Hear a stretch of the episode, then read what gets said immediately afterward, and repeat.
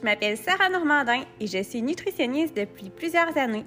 Ma passion, c'est d'apprendre à retrouver le plaisir de manger, de te montrer que ça peut être simple, mais surtout de t'aider à faire la paix avec ton corps et avec les aliments. Dans le podcast Le maudit poids, prépare-toi à être surpris, à peut-être même être choqué par ce que tu vas entendre, mais fais-moi confiance. Le chemin vers la libération en vaut vraiment la peine. Prendre note que dans ce podcast, j'agis à titre d'animatrice. À noter donc que je ne peux endosser les propos tenus par mes invités puisqu'ils représentent leur opinion et expérience personnelle. En aucun cas, les propos tenus dans le cadre de cet épisode ne représentent des conseils nutritionnels personnalisés.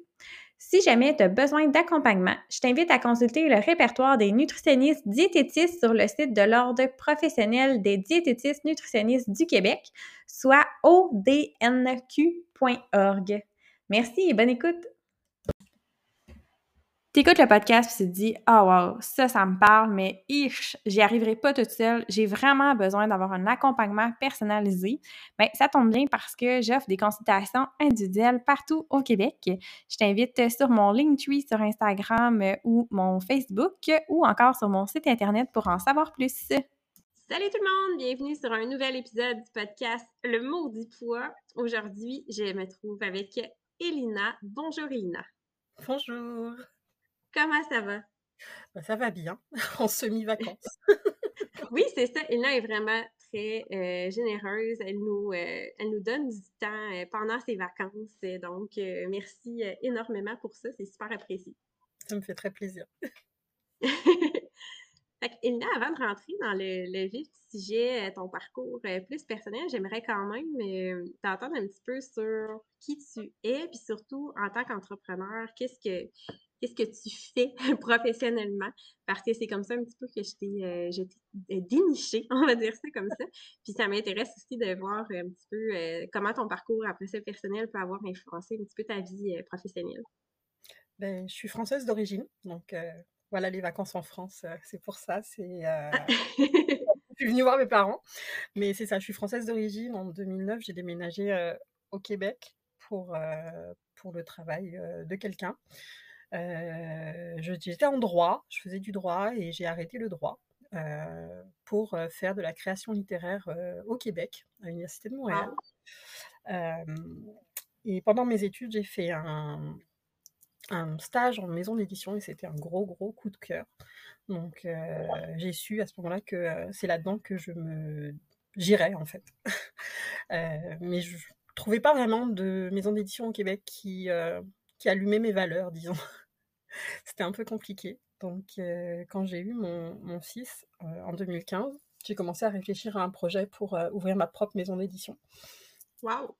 Et en 2016, je me suis inscrite au registraire des entreprises. donc, j'ai ouvert une maison d'édition féministe et militante. Très cool qui donc publie à, compte d'éditeur donc des livres, des, surtout des femmes et des personnes marginalisées. C'est vraiment le créneau que, que, j'ai choisi. et à côté, j'offre des formations en écriture créative. Donc, mon axe de formation, c'est surtout les neurosciences, le human design et maintenant l'intelligence artificielle. Je commence à m'y intéresser un peu et voir comment ça peut aider les auteurs et les autrices sans, sans se faire manger par l'intelligence artificielle qui fait peur à tout le monde en ce moment. oui, hein, c'est comme le sujet de l'heure, c'est vrai. Oui, mais en fait, ça peut vraiment être une grande aide. Donc, euh, je pense que l'intégrer, c'est ça qui, euh, qui, va, qui va aider en fait les créateurs plutôt que euh, d'être en concurrence. ah ouais, c'est bon. c'est ça à peu près mon parcours entrepreneurial. Donc, c'est ça. Je suis entrepreneur depuis, depuis 2011. J'étais surtout en service linguistique et marketing. Puis j'ai ouvert mon entreprise C'est ça en 2016. Et j'ai abandonné les services linguistiques et marketing. Maintenant, je, je, donne ça à des, à des fournisseurs. C'est parfait. Excellent. ben, c'est quand même un gros move. Je suis impressionnée par euh, le, changement de carrière et de vie assez, euh, euh, assez, drastique. J'aime ça. J'aime beaucoup ça. Ça, ça me parle. non, ça a été, ça a été des gros changements, mais ça a été des bons changements. Ouais, ce qu'on aime, là, c'est, ça n'a pas de prix, en fait. Ça n'a juste pas de prix. Puis c'est, c'est, ah c'est, une grosse gratitude parce que tout le monde n'a pas la chance, a la chance de faire un emploi qu'il aime, puis pour lequel il est payé pour en plus. Donc, je me trouve chanceuse.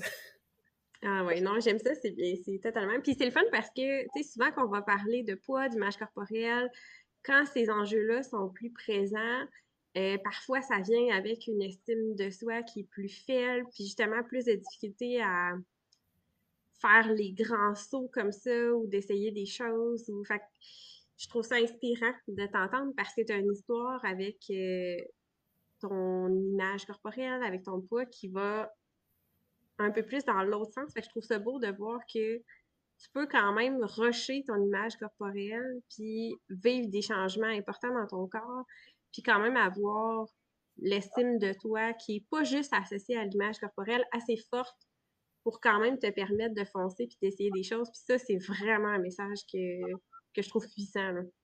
Oui, je pense que...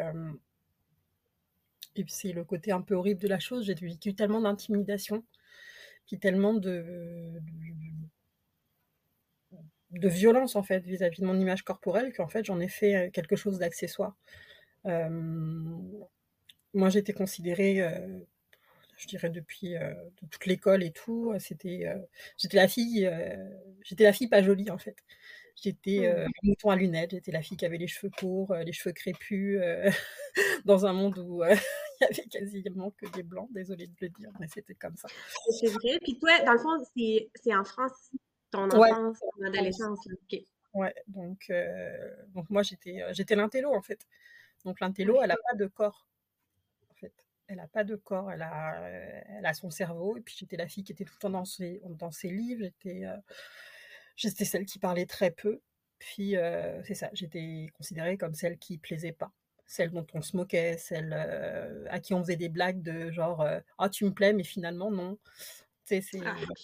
donc euh, en fait j'ai mon mon image physique a toujours été quelque chose qui était entre guillemets à part. Puis j'ai vécu dans une famille quand même assez traditionnelle dans le sens où tout ce qui était considéré comme sexy ou comme féminin, ça pouvait être dangereux un peu. OK. Donc, euh, donc, donc, malgré tout, c'est moi, toute mon adolescence, je l'ai passé en pull large, puis en jean, quoi. C'est depuis très peu de temps, en fait. c'est ce qui est drôle, en plus. Parce que j'étais quand même, comme, j'étais très, très mince quand j'étais, quand j'étais jeune, en fait. Très, très, très, très mince, à la limite de la maigreur. Donc, euh, on se serait dit que ça aurait été là que j'aurais peut-être fait le plus de folie euh, vestimentaire.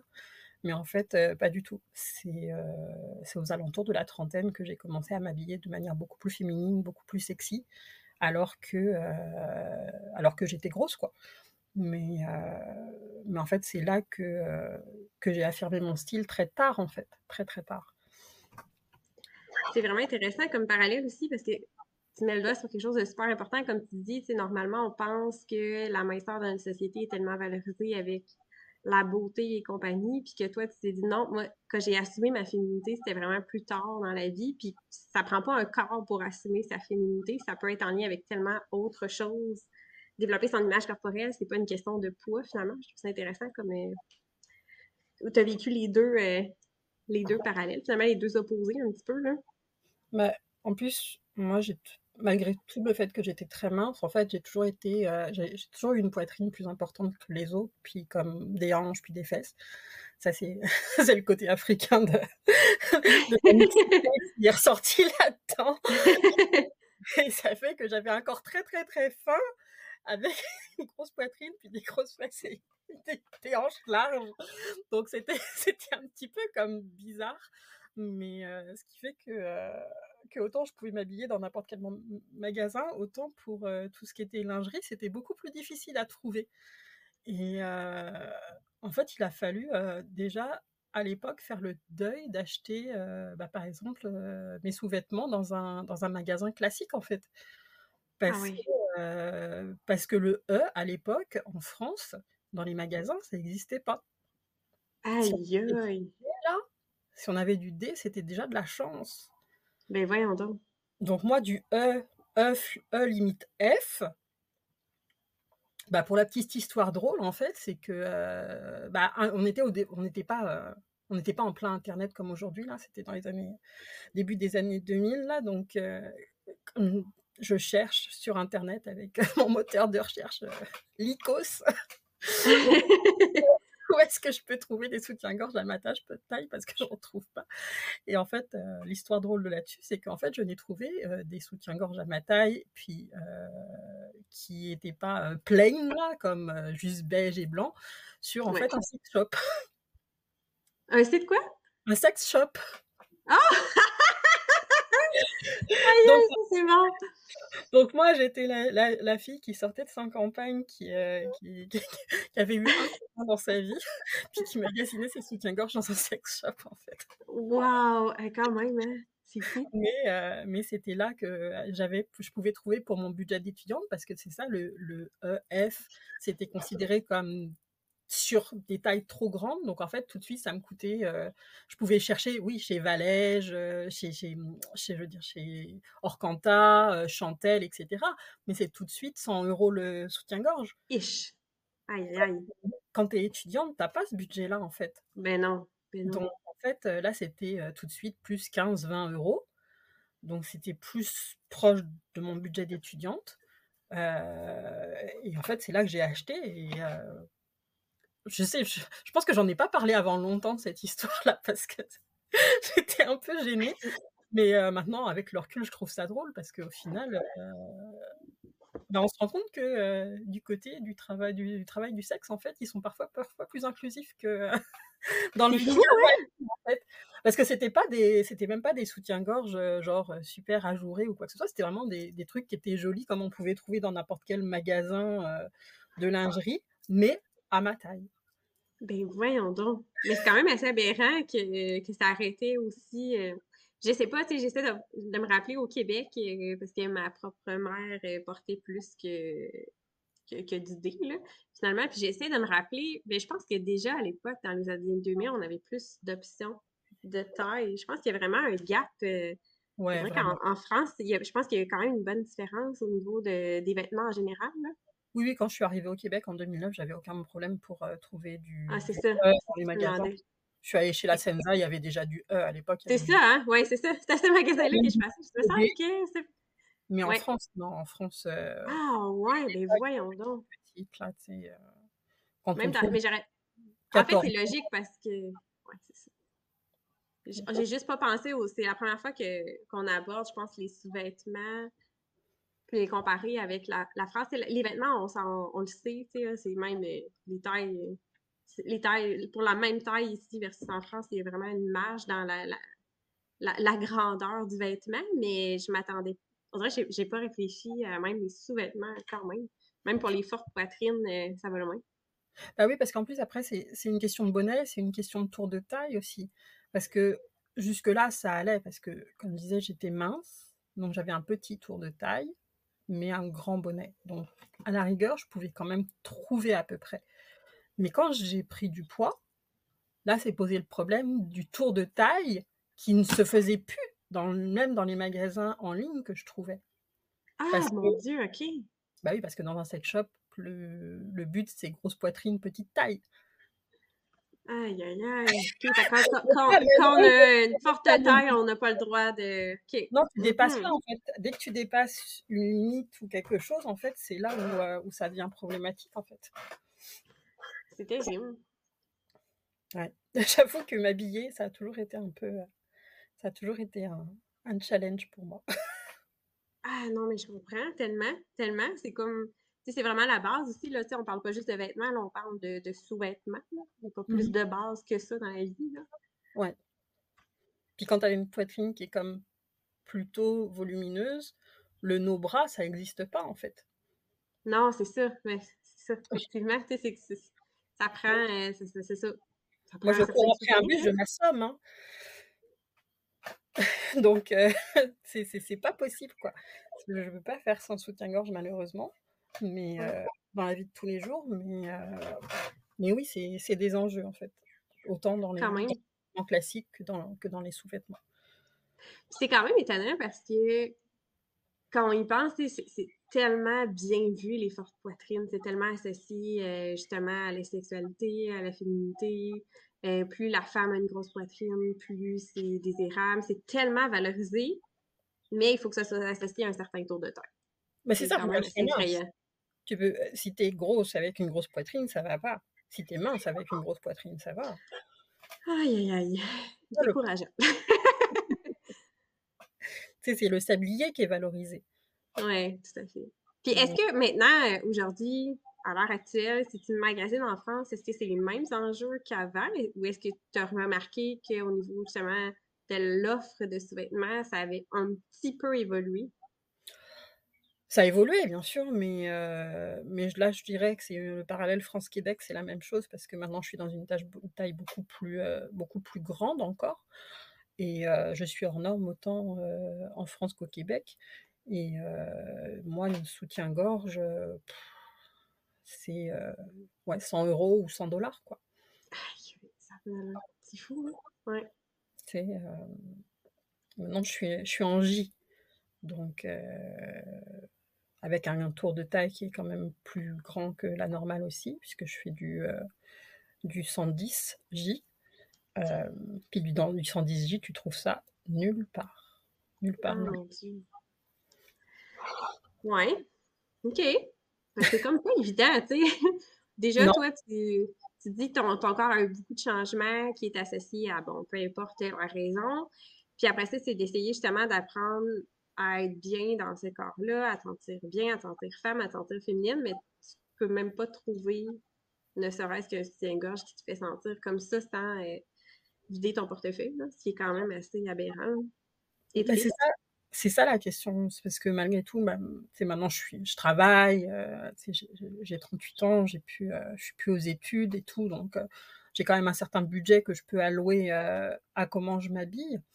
Mais, mais malgré tout, ça reste quand même un enjeu parce que on n'a pas envie non plus de mettre tout son salaire dans de soutien-gorge. C'est ça. Mais c'est ça, c'est parce que là, on parle de soutien-gorge, mais après ça, il y a les vêtements, il y a les maillots de bain, il y a, il y a tellement, tellement, tellement de choses. On parle de travail, de vêtements de travail.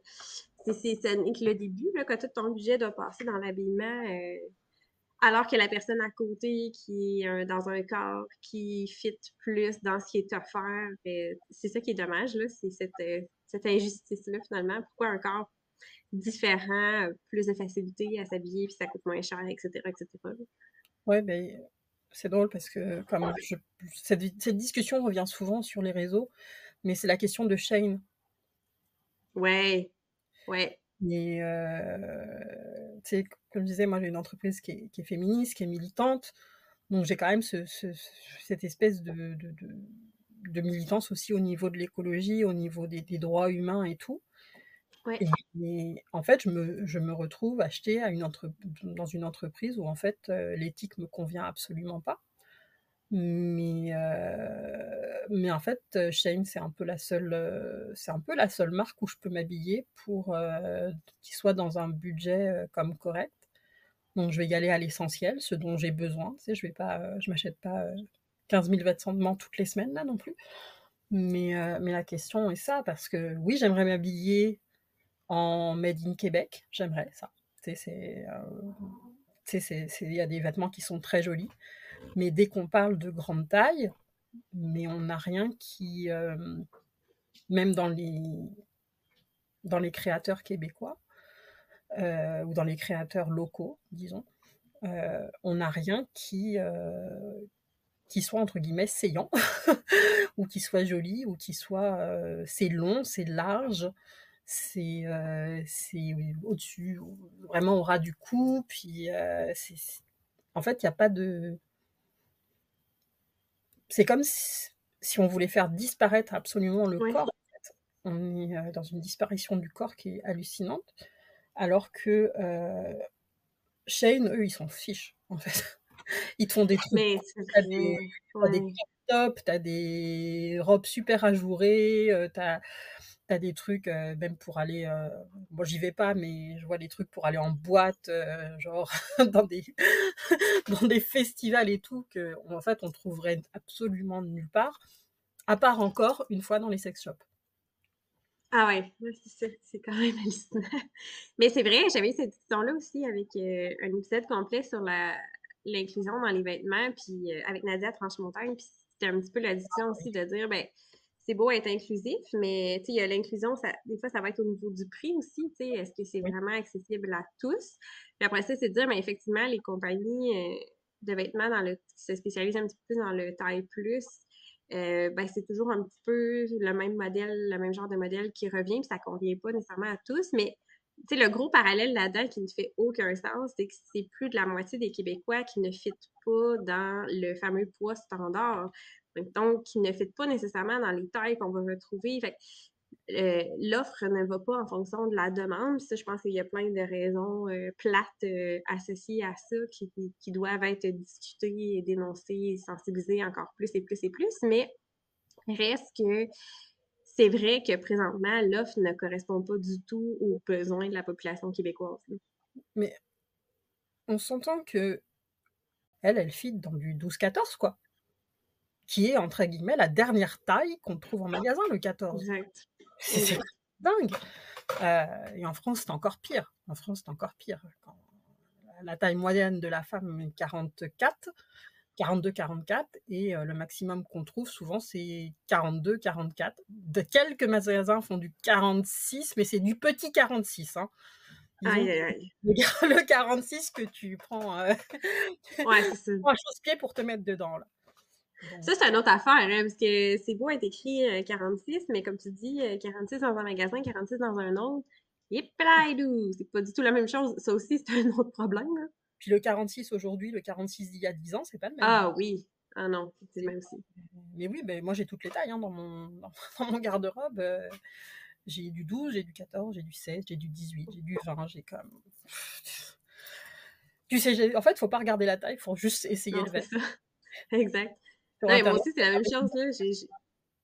Mes pantalons, euh, tu sais, j'ose plus acheter en ligne des fois parce que je me fais avoir. Je, pense que c'est cette taille-là, puis finalement, et boba, et c'est pas ça tout. Puis pas nécessairement parce que mon corps a changé, juste parce que d'une compagnie à l'autre, la même taille est complètement différente. Puis des fois, même dans la même compagnie d'une année à l'autre, ça m'est arrivé de racheter la même paire de pantalons un an plus tard, puis de les mettre côte à côte, une par-dessus l'autre. Puis il y avait vraiment une marge, puis c'était la même taille, là, mais il y avait une bonne marge quand même. Là.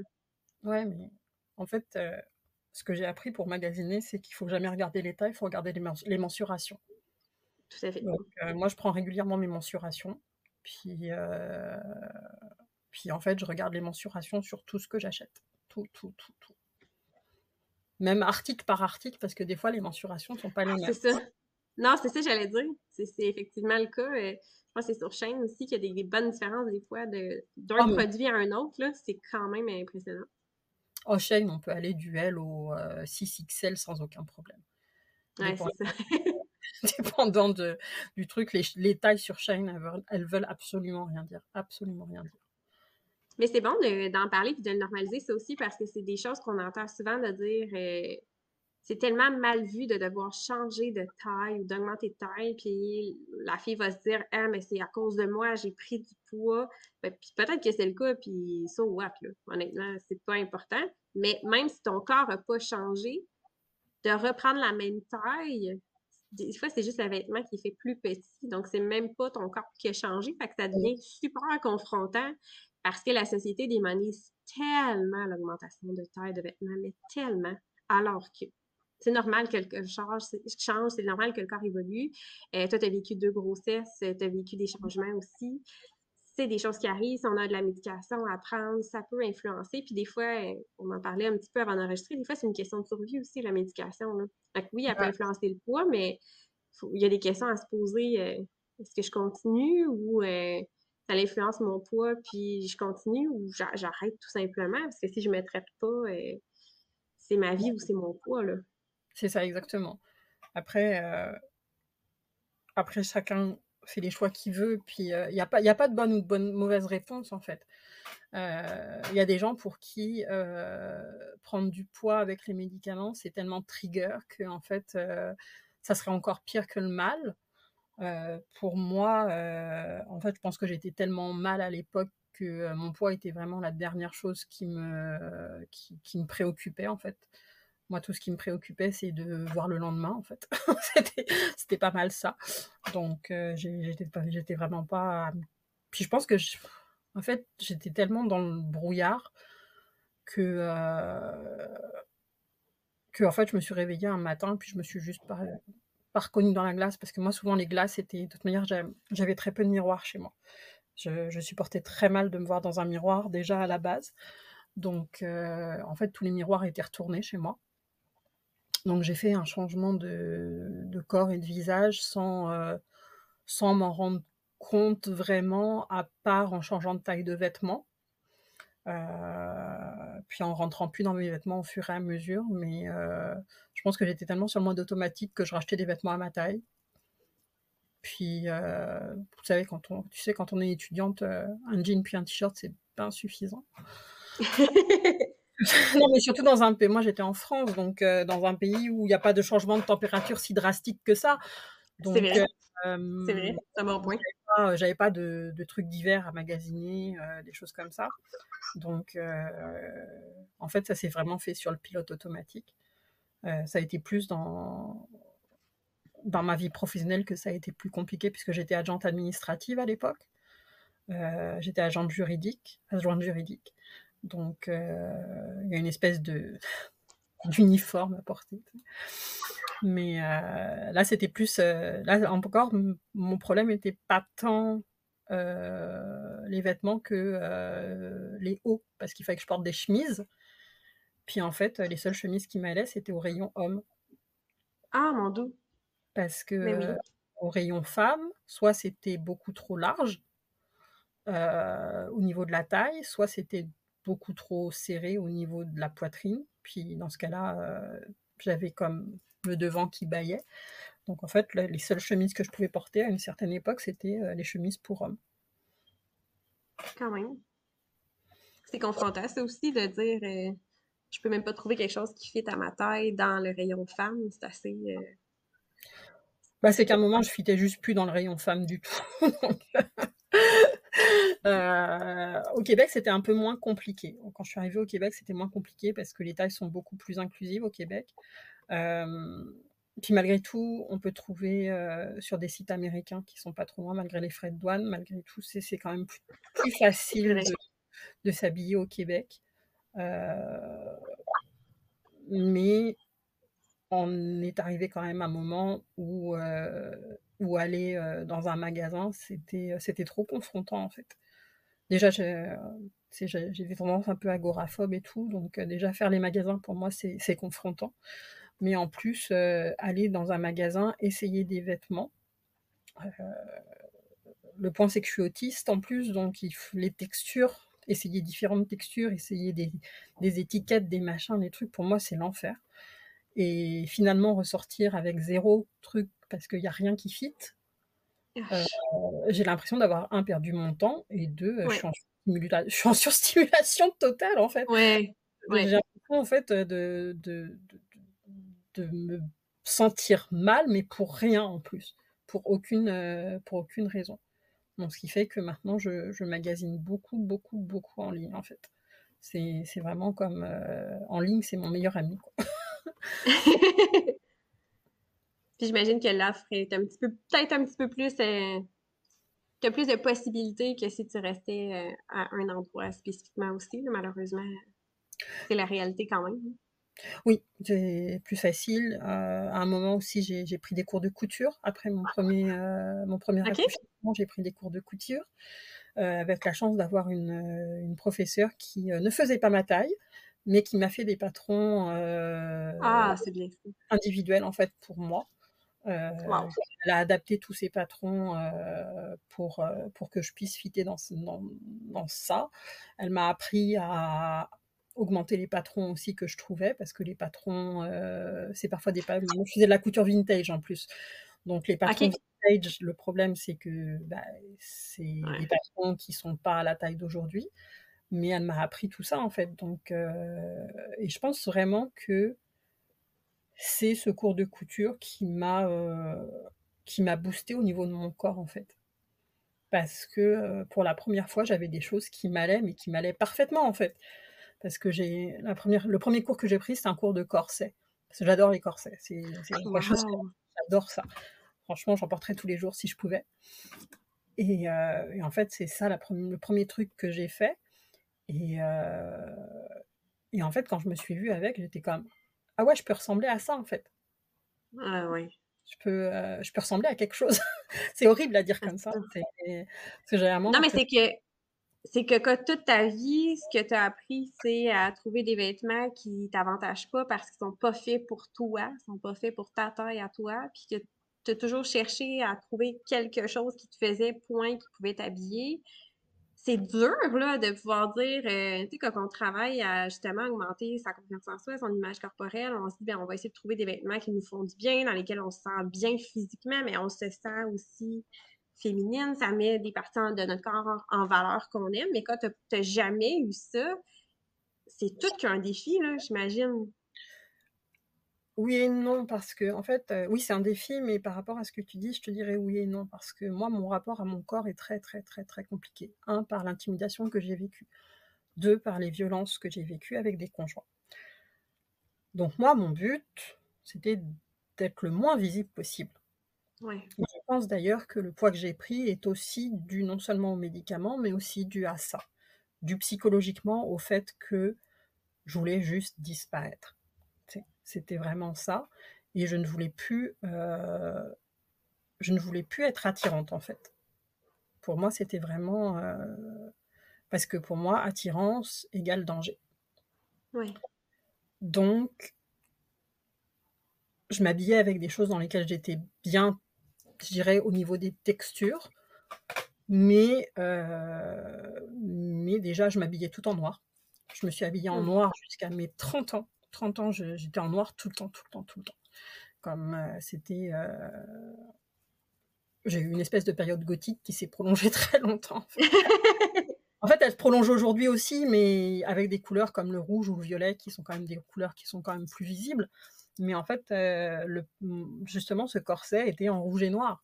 C'était c'était un des premiers vêtements de couleur que j'avais dans, dans, ma garde-robe en fait. C'était très drôle parce que quand il était dans, dans, mes armoires, en fait, on le voyait parfaitement parce que tout était noir, sauf lui. Mais c'est ça, en fait. tu sais, quand tu as cette espèce de, de, de, désir de, disparaître, de, Ouais, en fait, ce désir de disparaître, en fait. ça a joué, je pense, sur, sur, sur mon image de moi, sur mon mmh. image. Puis à un moment, c'est parce qu'il y a eu le moment où je voulais juste survivre, donc j'ai pris des médicaments. Mais après, la question, c'est ok, j'ai 27 ans ou 28. Euh, qu'est-ce que je veux faire? Est-ce que je veux sur Parce que pour moi, dans ma tête, je ne passerai pas 25 ans. En fait. Pendant longtemps, ma date butoir, c'était 25 ans. Et une fois passé 25 ans, c'était la question, c'était ben, est-ce que je veux survivre comme je le fais depuis depuis toujours en fait Ou est-ce que je veux vivre? Mmh.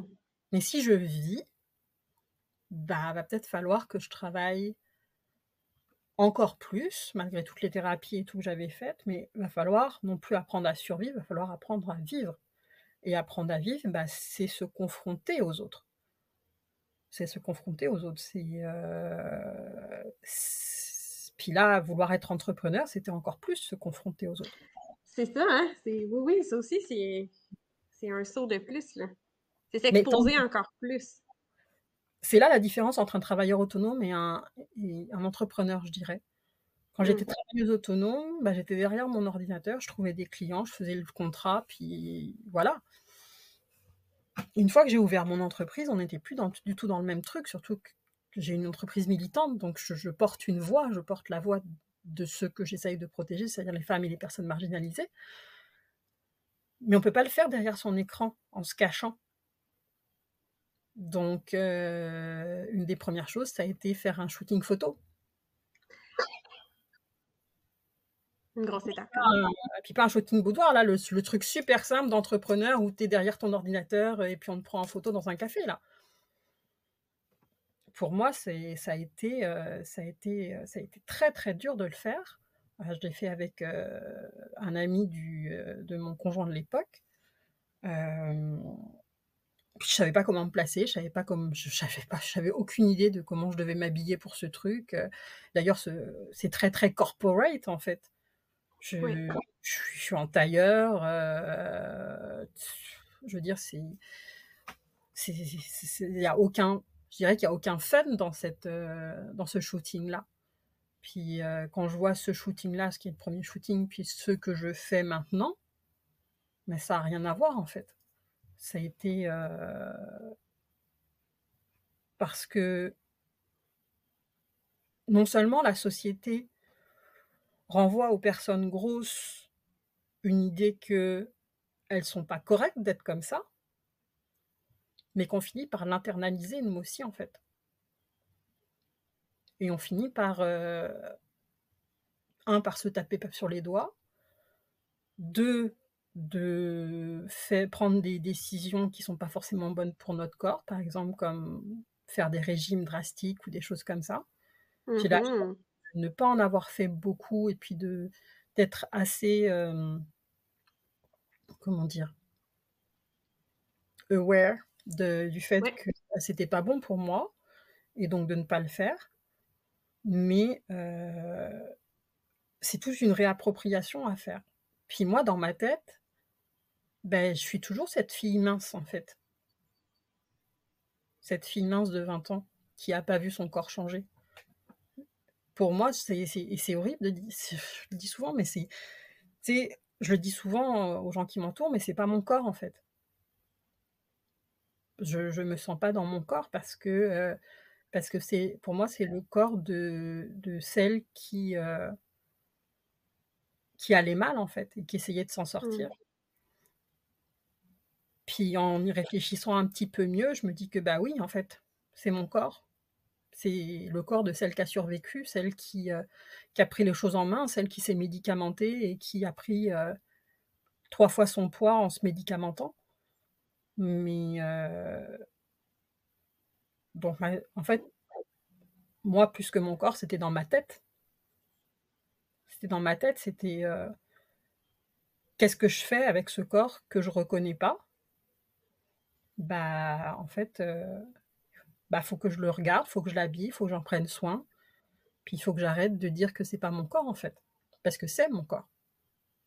C'est mon corps de femme de 38 ans qui a eu euh, deux accouchements, qui a une diastase, qui a un œdème, qui a une poitrine qui, euh, qui pourrait assommer quelqu'un, puis, euh, puis, puis, voilà en fait. Et j'ai eu de la, chance, de la chance, même si je, en c'est mettre la barre basse quand on dit ça, mais j'ai rarement eu à être confrontée à la grossophobie dans mes relations. Plus au racisme que la grossophobie, bizarrement. Mais, euh, mais j'ai jamais eu de problème à, fréquenter des gens. Euh, j'ai jamais. Euh, même des gens qui, qui ont souvent été considérés hors de ma ligue, entre guillemets mais j'ai jamais eu de problème de, de, relation amoureuse ou quoi que ce soit. Les problèmes étaient plus par rapport aux expériences de violence que j'ai vécues que par rapport à mon corps. Et j'ai jamais eu de problème à plaire. Euh, puis comme je disais, comme on en parlait avec mon conjoint euh, actuel, il disait, ouais, j'ai pas un physique typique. J'ai pas pas le physique de. Euh, même au niveau du visage, je veux dire, je j'ai pas le physique de la fille que tu retrouves sur un magazine. Par contre, je sais que je plais. Beaucoup. Et je pense que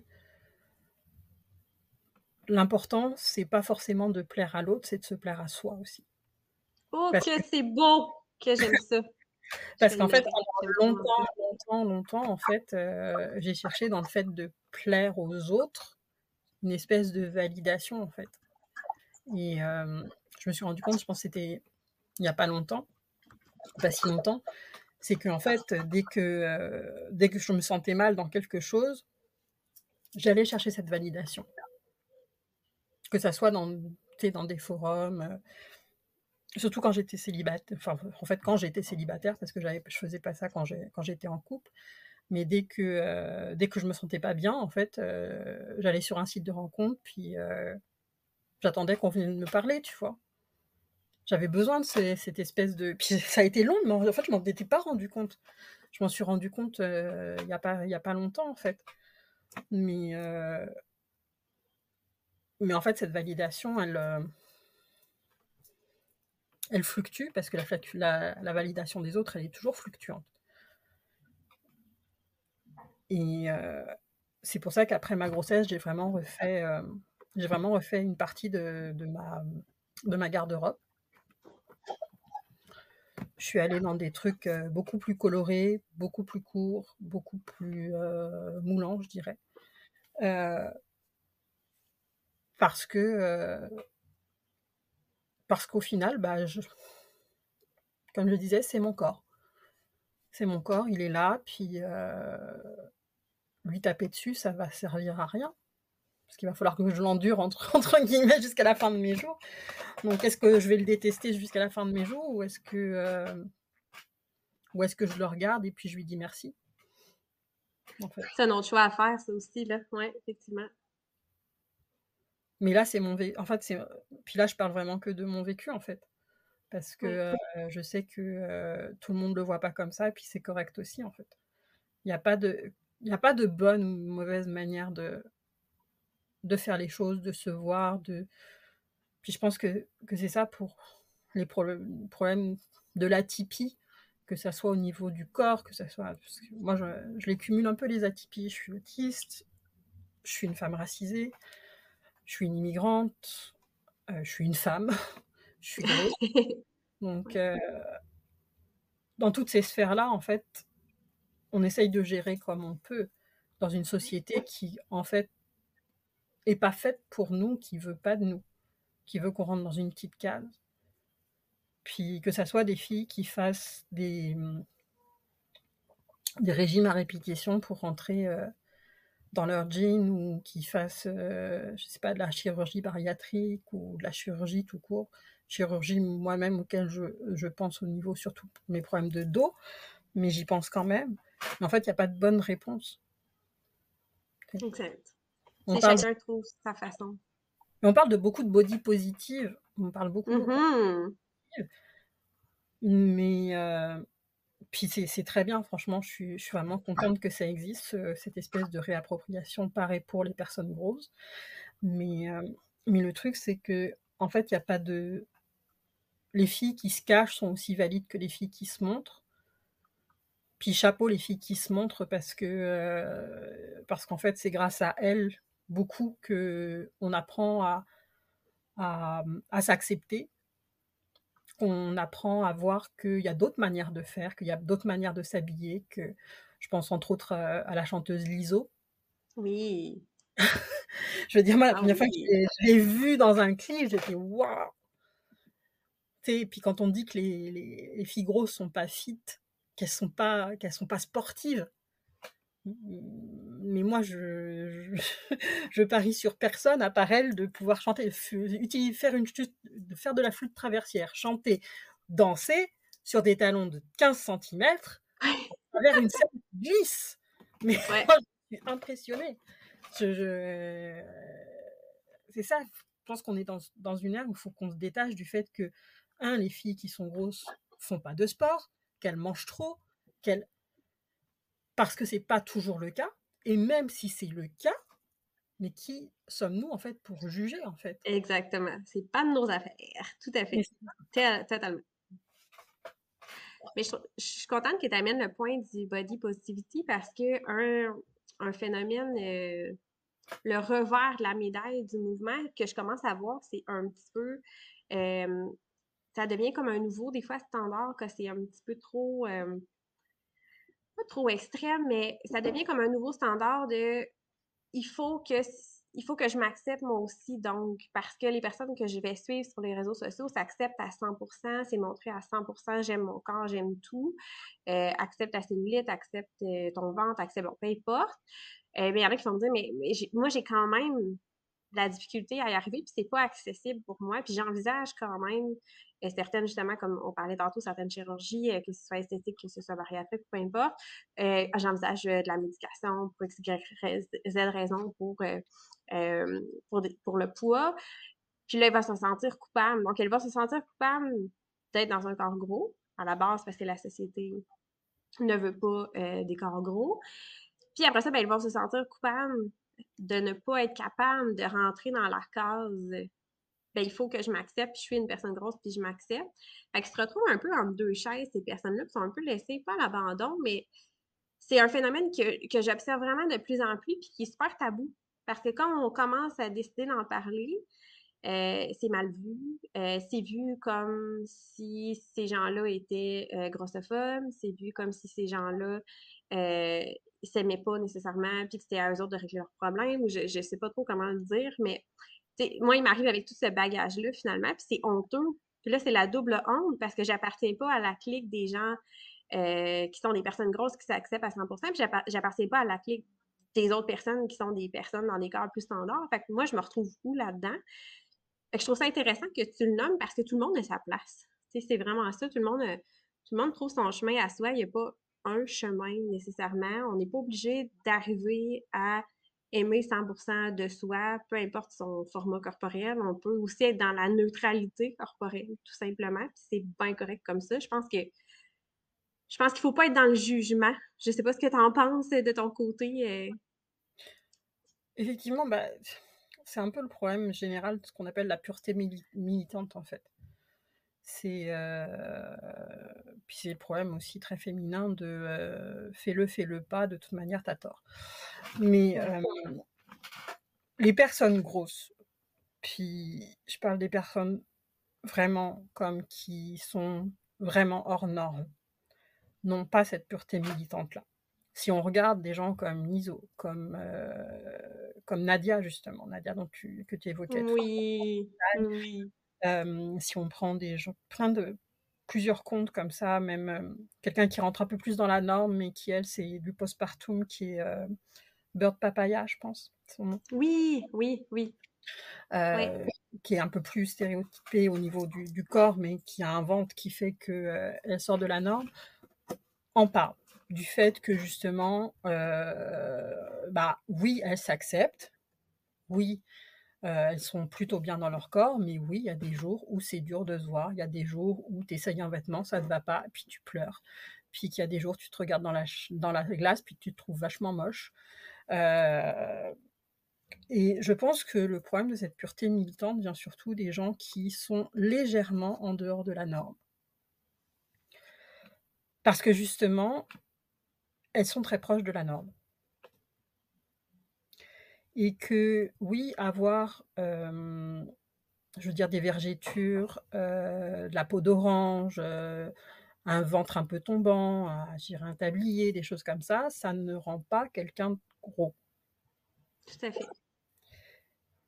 Et ces gens-là qui justement rentrent dans des tailles standards, mais ne sont pas complètement standards, euh, sont sur une acceptation, une acceptation de soi totale. Mais entre guillemets, c'est normal, puisque de toute manière, elles, vont dans un magasin, elles trouvent leur taille. Peut-être dans les derniers, peut-être dans les derniers, hein, peut-être dans les 40, peut-être 46, etc. Mais elles trouvent leur, elles trouvent leurs vêtements.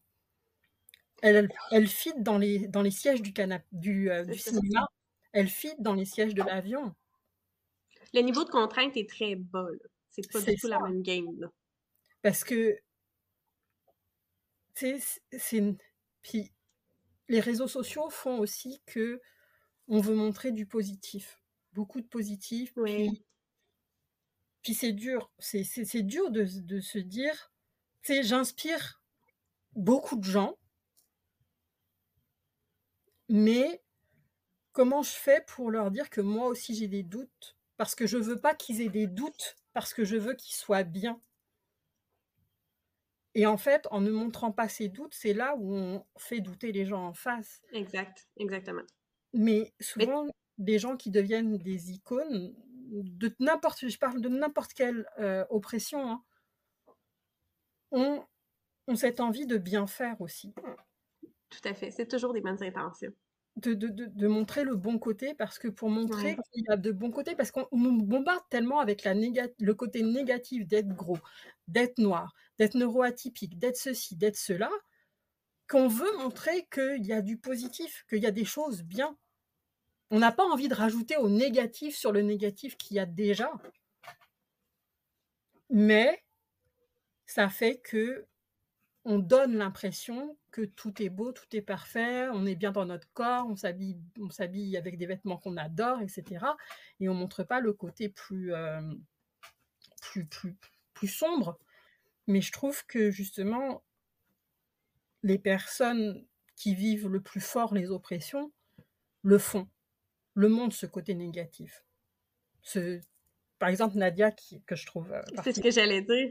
Moi, je, l'adore moi aussi, je fais, moi aussi, j'en fais de la pôle. Pas plus maintenant parce que j'ai une diastase, donc je suis coincée, je peux plus en faire. Mais on faisait les mêmes, on, était dans les mêmes cours, on, avait la même prof. Ah oui, ah super. Sauf qu'elle a commencé après moi. Moi, j'avais déjà arrêté parce que j'étais déjà enceinte quand elle a commencé. Mais euh, on a suivi les mêmes cours à la même place. Et euh, que je recommande à tout le monde. génial. Et, euh, mais elle publie ses vidéos toutes les semaines, elle publie ses vidéos. Ouais. Et comme elle le dit, des fois, je me trouve moche. des fois, je me trouve pas belle, puis grosse, puis ceci, puis cela. Mais, mais elle le montre pareil. Mais je trouve ça important parce que ça montre l'authenticité, puis ça montre l'univers des nuances aussi. Parce qu'après ça, la fille qui va la suivre, qui dans cette démarche-là va se dire c'est une belle inspiration parce qu'elle s'empêche pas justement de faire tout ce qu'elle veut, Mmh mais elle ne met pas la pression de devoir m'aimer à 100% Parce que pour des femmes, ça va super bien marcher. J'ai des clientes pour qui là, ça marche super bien. J'ai d'autres clientes qui vont me dire, mais Sarah, j'ai honte là, parce que moi, je suis pas capable d'être comme elle puis de m'accepter à 100% Puis là, je me sens poche parce que je suis dans aucune case. Fait que là, je suis juste poche tout court. Mais non, non, non, non, pas du tout. Fait que merci aux Nadia de ce monde. Il y en a plein d'autres aussi, là, mais qui, qui ont cette, euh, qui ont développé, je pense, cette sensibilité-là qui est super importante, en fait, euh, pour... Euh, on a tous un parcours différent, puis c'est correct. Puis il y a des gens qui vont s'aimer à 100% il y en a que ça va être à 75% il y en a que ça va être à 25 puis c'est correct aussi. On, faut, faut trouver notre, petite place à nous dans laquelle on est bien, tout simplement. Ouais, et puis moi, c'est quelque chose que je fais beaucoup sur mes réseaux, de, montrer les bons côtés, mais aussi les mauvais côtés, le côté plus, euh, plus dur en fait, parce que euh, moi j'ai appris, j'étais autiste à 35 ans. Euh, j'avais un dossier de, de, de, de, neurodivergence épais comme un dossier criminel, qui fait que, que, que j'ai eu beaucoup de, préjugés par rapport à ce que j'avais. Je ne fitais pas dans mes diagnostics. J'ai été médicamentée, donc médicaments qui m'ont fait changer d'image corporelle etc. Et le diagnostic d'autisme, j'en parle beaucoup. Maintenant, j'en parle beaucoup du fait que je suis autiste sur les réseaux, euh, parce que c'est euh, parce que c'est quelque chose qui est dans ma réalité au quotidien, avec, lequel j'ai des enjeux au quotidien. Et c'est très drôle parce que quand j'ai vu euh, ton invitation pour pour le podcast, j'avais parlé à, à, à ma binôme, c'est une autre entrepreneur avec qui on se parle toutes les semaines pour faire une espèce de check-up euh, de, ce qu'on fait, euh, de ce qu'on fait toutes les semaines en tant qu'entrepreneur. Et euh, je lui parlais justement du, fait que depuis que j'avais accouché, j'avais une diastase, j'avais un œdème, que mon ventre me complexait énormément, que que j'arrivais pas à retrouver une, une image corporelle qui me qui me convenait en fait, parce que j'ai encore l'air d'être enceinte de 7 mois à peu près. Et c'était vraiment, hein, c'était vraiment compliqué pour moi. Et puis que là, j'en avais marre d'avoir mal au dos à cause de, à cause de ma poitrine. Puis que je, pensais de plus en plus à la chirurgie, etc. Surtout que ma fille, euh, en fait, euh, est quasiment plus allaitée dû à des problèmes de santé. Bref, c'est autre chose. Mais je me disais, ben, peut-être que je vais faire mon opération pour les seins plus rapidement que je ne le pensais. Puis c'est potentiellement possible de faire une abdominoplastie en même temps. Donc j'étais en train de réfléchir avec ça, à ça avec elle, et elle me dit mais tu parles jamais de ton corps sur Internet. Ah c'est bon, c'est de là que ça vient. Oui, c'est de là que mmh. ça vient en fait. Parce qu'elle me dit mais tu, tu parles de beaucoup d'oppression, tu parles du racisme que tu subis, tu parles de, de, problèmes de la santé mentale, de l'autisme, tu parles le fait d'être une femme, tu parles le fait d'être d'être pansexuel, tu parles de tout ça, mais tu ne parles jamais de ton corps. Mmh. Et en fait, j'ai cheminé cette semaine et j'ai vu donc ton invitation pour le podcast et j'étais bah c'est vrai, je parle jamais de mon corps et pourtant je me considère comme militante sur tous les plans. Mais je sais pas, je me sentais peut-être pas, même pas une question de être à l'aise, mais peut-être pas légitime à le faire en fait. Pas assez légitime à le faire. Et, et je me suis dit, ben, en fait, oui, parce que dans mon entreprise, j'aide les gens qui sont différents. C'est les clients qui viennent à moi, c'est les gens qui sont différents, qui ne rentrent pas dans les cases. Et, et je me suis dit, ben, ok, le podcast est une bonne, est une bonne plateforme pour justement me lancer. je deviendrai potentiellement pas militante anti-grossophobie complètement, bah, dans le sens où je ne le ferai pas sur les réseaux de manière active, mais oui, je vais en parler. Oui, je vais en parler. J'ai fait une publication la semaine dernière justement sur, sur ce corps que je ne reconnais pas, parce que parce qu'en fait, c'est important d'en parler. De, les gens disent souvent oui, mais vous parlez trop euh, des oppressions, blablabla, de vos minorités, gna, gna, Mais parce qu'en fait, si on n'en parle pas, on change pas. Mais c'est ça. Pas, on change pas ce qui se passe. On change Exactement. pas l'histoire. Et c'est important de la changer parce que on est en 2023. On a une technologie absolument euh, incroyable autour de nous. On est capable d'aller sur la Lune. On est capable de, de, limite de faire voler des voitures, mais on n'est pas capable d'accepter que quelqu'un soit gros. Ouais. Ouais. Que quelqu'un soit quelqu'un soit musulman, que quelqu'un. Mais dans quel. Je sais pas, moi, intéressez-vous à ça plutôt que d'aller sur la Lune, là. Totalement d'accord. Non, mais, mais c'est vrai. Parce que, je veux dire, réglons les problèmes qu'on a déjà sur Terre avant d'aller embêter les gens ailleurs. Euh, d'ailleurs, si j'étais un extraterrestre, je ne m'intéresserais pas aux humains. Vraiment, non, j'ai pas envie de vous connaître. Mais, euh, mais on a une diversité humaine qui fait en fait notre force.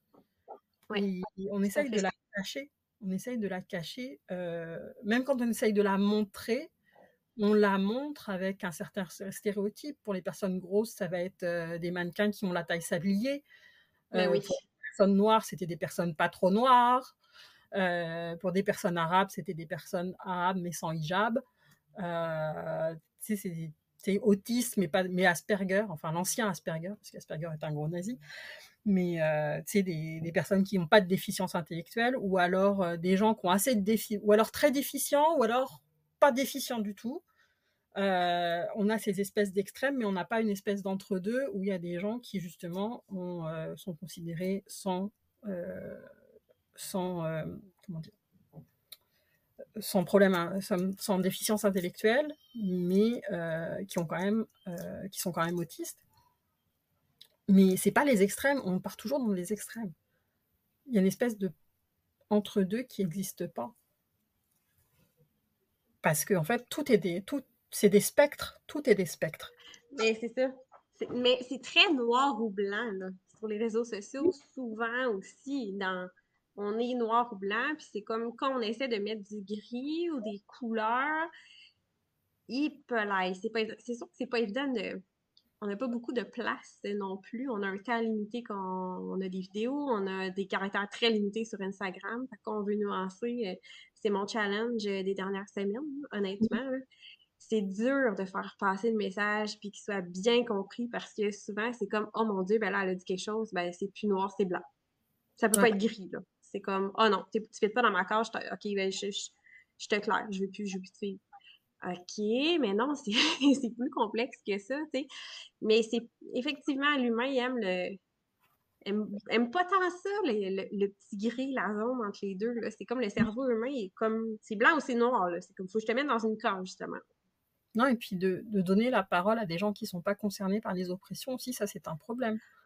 Oui. Parce que euh, justement, on peut faire parler les personnes euh, qui sont justement euh, qui sont dans les cases, mais qui en sortent un tout petit peu, mais qui ont quand même les privilèges qui vont avec le fait de rentrer presque dans les cases, le fait de donner parole aux gens de l'entourage. Parce que ça, par exemple, en autisme, en matière d'autisme, c'est souvent le cas. On, parle, on donne la parole aux parents, aux frères, aux sœurs, au professeur, mais alors la personne autiste, apparemment, elle n'est pas capable de s'exprimer elle-même. Euh, parce que qu'on soit verbaux ou pas verbaux, on est capable de communiquer sur ce qu'on vit. Euh, les personnes grosses, bah, faut que tu sois grosse, mais pas trop grosse, mais pas trop positive, mais pas trop négative, mais pas trop. C'est toujours. T'es toujours trop ou pas assez de quelque chose.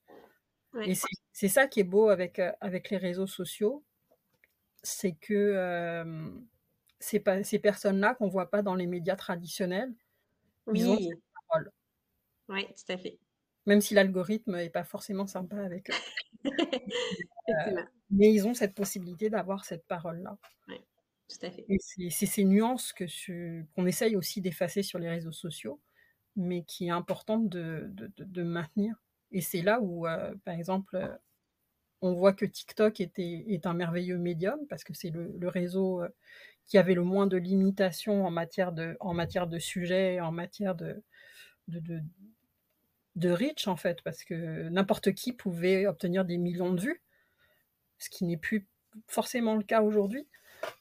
Mais c'était, c'est considéré comme le réseau qui a le plus de liberté d'expression aujourd'hui et en fait, ça, a fait que euh, qu'il y a des gens qui ont trouvé des inspirations.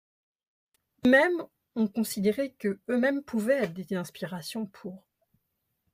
Puis je trouve ça bien parce que plus on va libérer la parole, plus en fait on va avoir une société qui va accepter la différence, puis qui va vivre avec cette différence. Parce que c'est même pas juste accepter, parce qu'on n'a pas besoin d'être accepté. Nous, les gens, ils veulent juste vivre tranquillement, en fait. Oui, c'est ça, exactement. C'est pas comme si, euh, si les gens dans la norme devaient nous inclure, en fait. On ne doit pas être inclus, on est inclus. Exact. On est inclus. Mais on arrête de nous écraser pour qu'on soit pas, pour qu'on nous voit pas, en fait. Très bien dit. Totalement le cas. Totalement ça. J'aime beaucoup, euh, beaucoup, beaucoup ce message euh, qui rejoint euh, beaucoup la thématique du podcast, en fait, qui, qui, est un peu ce, but-là par rapport au mot du poids, finalement. De...